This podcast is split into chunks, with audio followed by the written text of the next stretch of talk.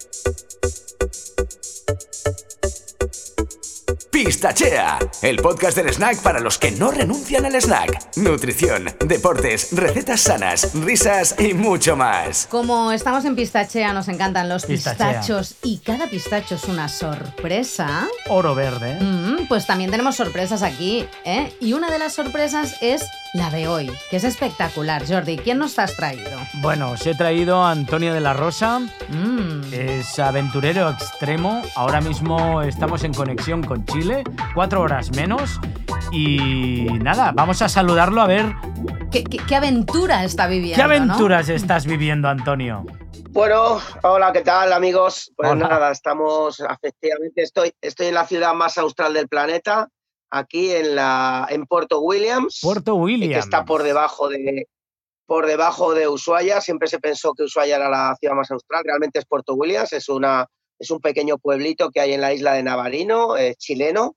Y, y aquí llevo pues un montón de tiempo.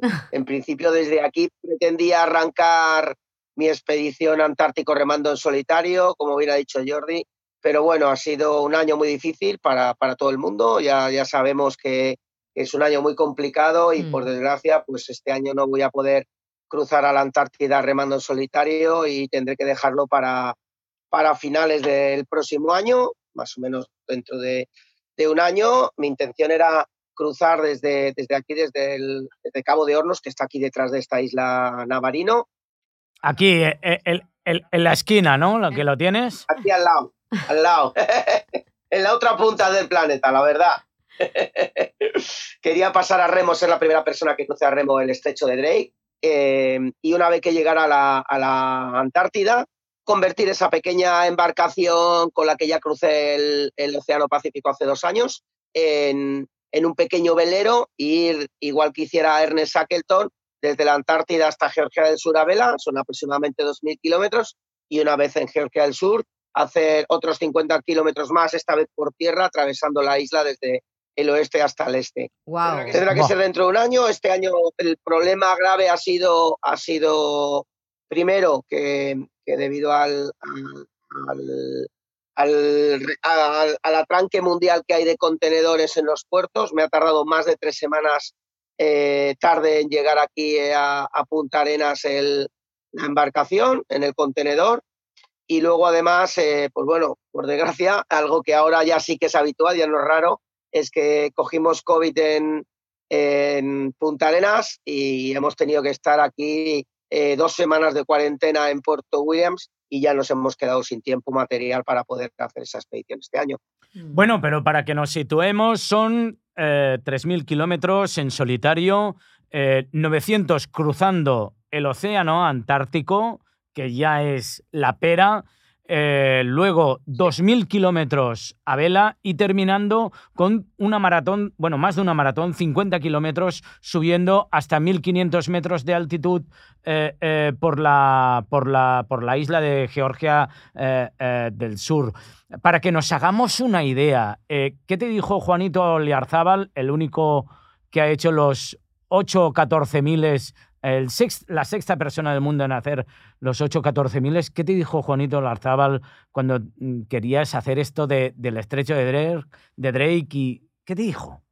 Bueno, no, no fue Juanito Yazábal, fue Sebastián Álvaro, el, Sebastián, el- perdón. el productor de más de 200, el, el productor de más de 200 documentales de aventura, eh, que durante 30 años fue el capitán de, de ese al filo de lo imposible, ¿no? que ha estado en, en todas las grandes cumbres hasta como productor y, es un buen amigo a través de José, del, del periodista José Ramón de la Morena. Y bueno, me dijo que era uno de los grandes desafíos de este siglo si lo conseguía, ¿no? que lo veía realmente muy difícil y que si lo conseguía, que te diga una persona como esa, que ha visto eh, gente subir a todas las cumbres de más de 8.000 metros y que ha estado en las grandes expediciones del mundo, que te diga eso, pues es un orgullo, ¿no? De realmente que, que está poniéndote un valor extraordinario a lo que voy a intentar hacer.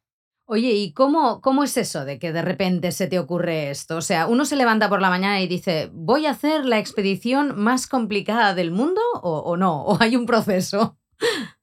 No, hay un proceso de muchos años. Como bien sabe Jordi, llevo muchos años llevo realmente 52 años preparando a remo en, solitario a la Antártida, que es la edad que tengo. Esto es una acumulación de, experiencias de vida he ido teniendo desde la época de los raids de aventura hace 30 años y luego me he convertido en, aventurero en solitario. Y es un proceso, he estado, he cruzado en solitario en invierno Alaska y, y la Laponia finlandesa, he atravesado ya dos océanos, el Atlántico y el Pacífico, entonces bueno, digamos que uno va rizando el rizo y va buscando desafíos realmente eh, de acorde a, la ilusión y las ganas que tiene uno por, por seguir haciendo aventura, ¿no? Y al final hemos terminado intentando llegar a la Antártida Remo.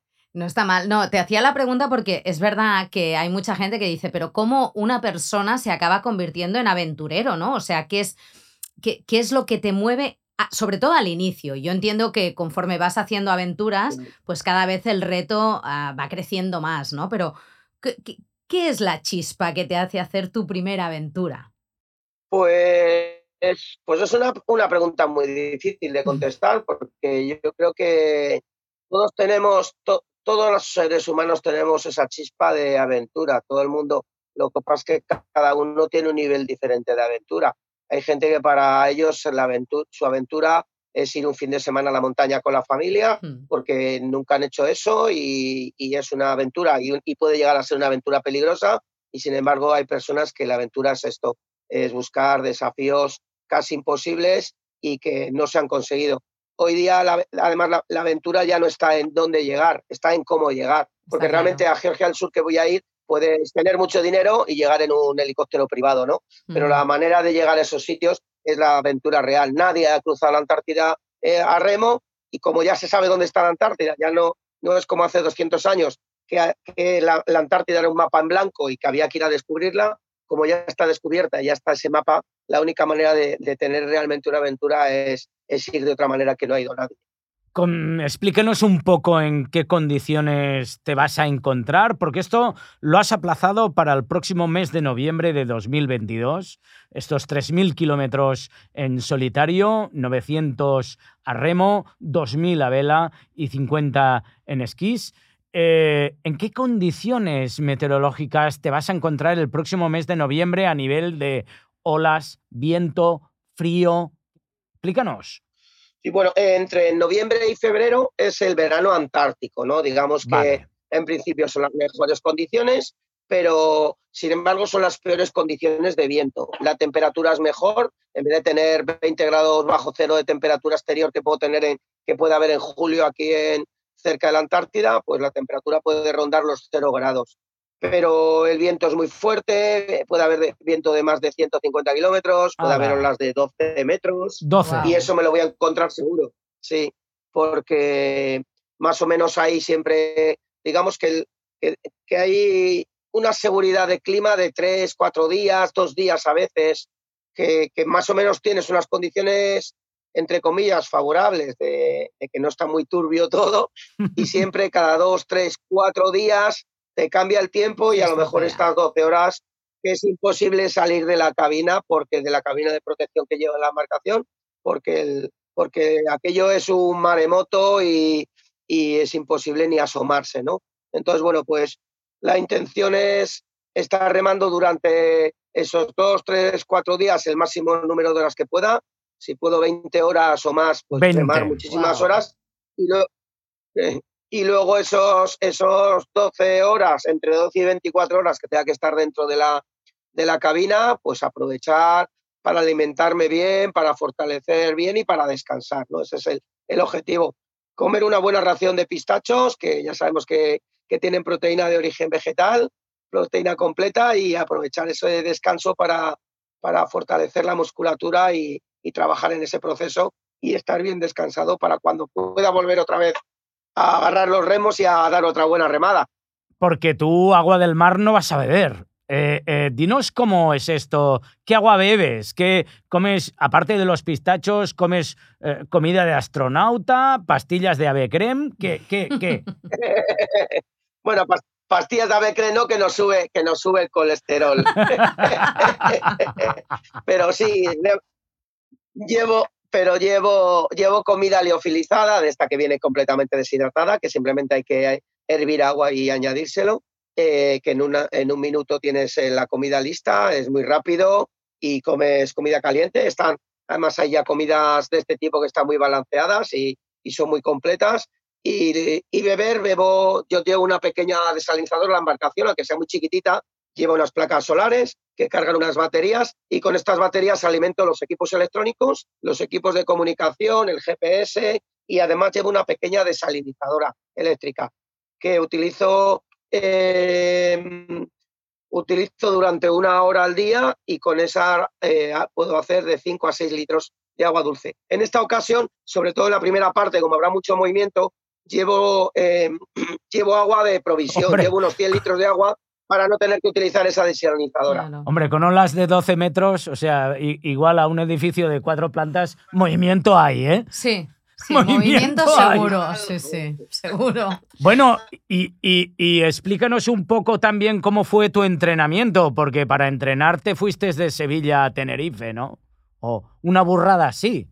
Sí, sí, quería probar la embarcación antes de mandarla en ese contenedor aquí a... A lo vasco, ¿no? A, la, a la Patagonia, entonces dije, pues mira, lo mejor es hacer un entrenamiento. Quise también emular un poquito a, esa expedición de hace 500 años, a esa salida de la expedición de Magallanes y Elcano hace, hace más de 500 años. Ellos salieron desde Sevilla y bajaron hasta, empezaron, su primera etapa fue eh, llegar a San Lucas de Barrameda, que es la desembocadura del Guadalquivir, y luego continuar hasta Santa Cruz de Tenerife. Y eso es lo que hice, son 1.500 kilómetros, bajé remando desde Sevilla hasta San Lucas y luego desde Sanlúcar hasta, hasta Tenerife probé la vela, navegué esos más de 1.400 kilómetros y bueno, la verdad es que fue una buena experiencia, dura también porque estuve 12 días, pero las condiciones ahí de esa costa de Marruecos, de viento y de olas son bastante fuertes. Lo único que no, que allí el agua está a 22 grados, no como aquí a, La temperatura es distinta, sí, está claro.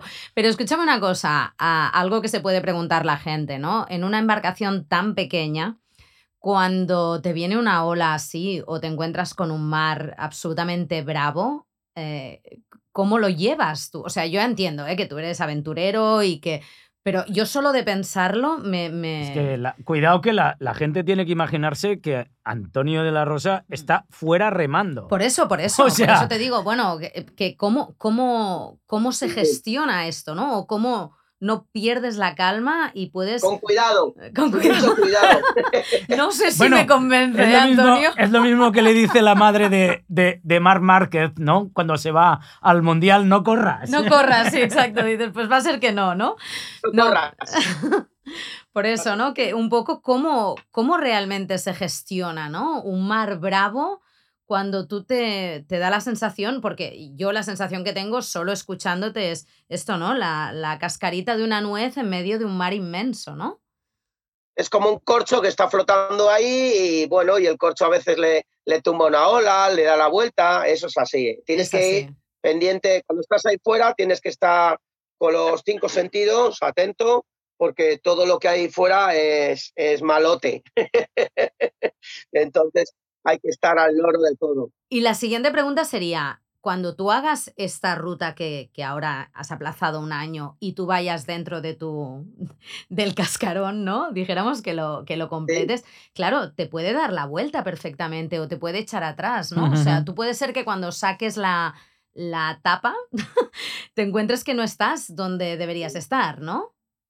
No, de hecho no vas a estar donde deberías estar. Está claro. Cuando, cuando yo claro, cuando, cuando yo paro esas 12 horas, depende de las condiciones que van a, vayan a venir. Si por suerte va a venir un huracán, pero me viene a favor, pues bueno, mira, me va a llevar a la dirección en la que quiero. Pero lo más normal es que precisamente ese, digamos, ese huracán te lleve hacia, hacia el oeste o incluso otra vez hacia el norte, te vuelva para atrás.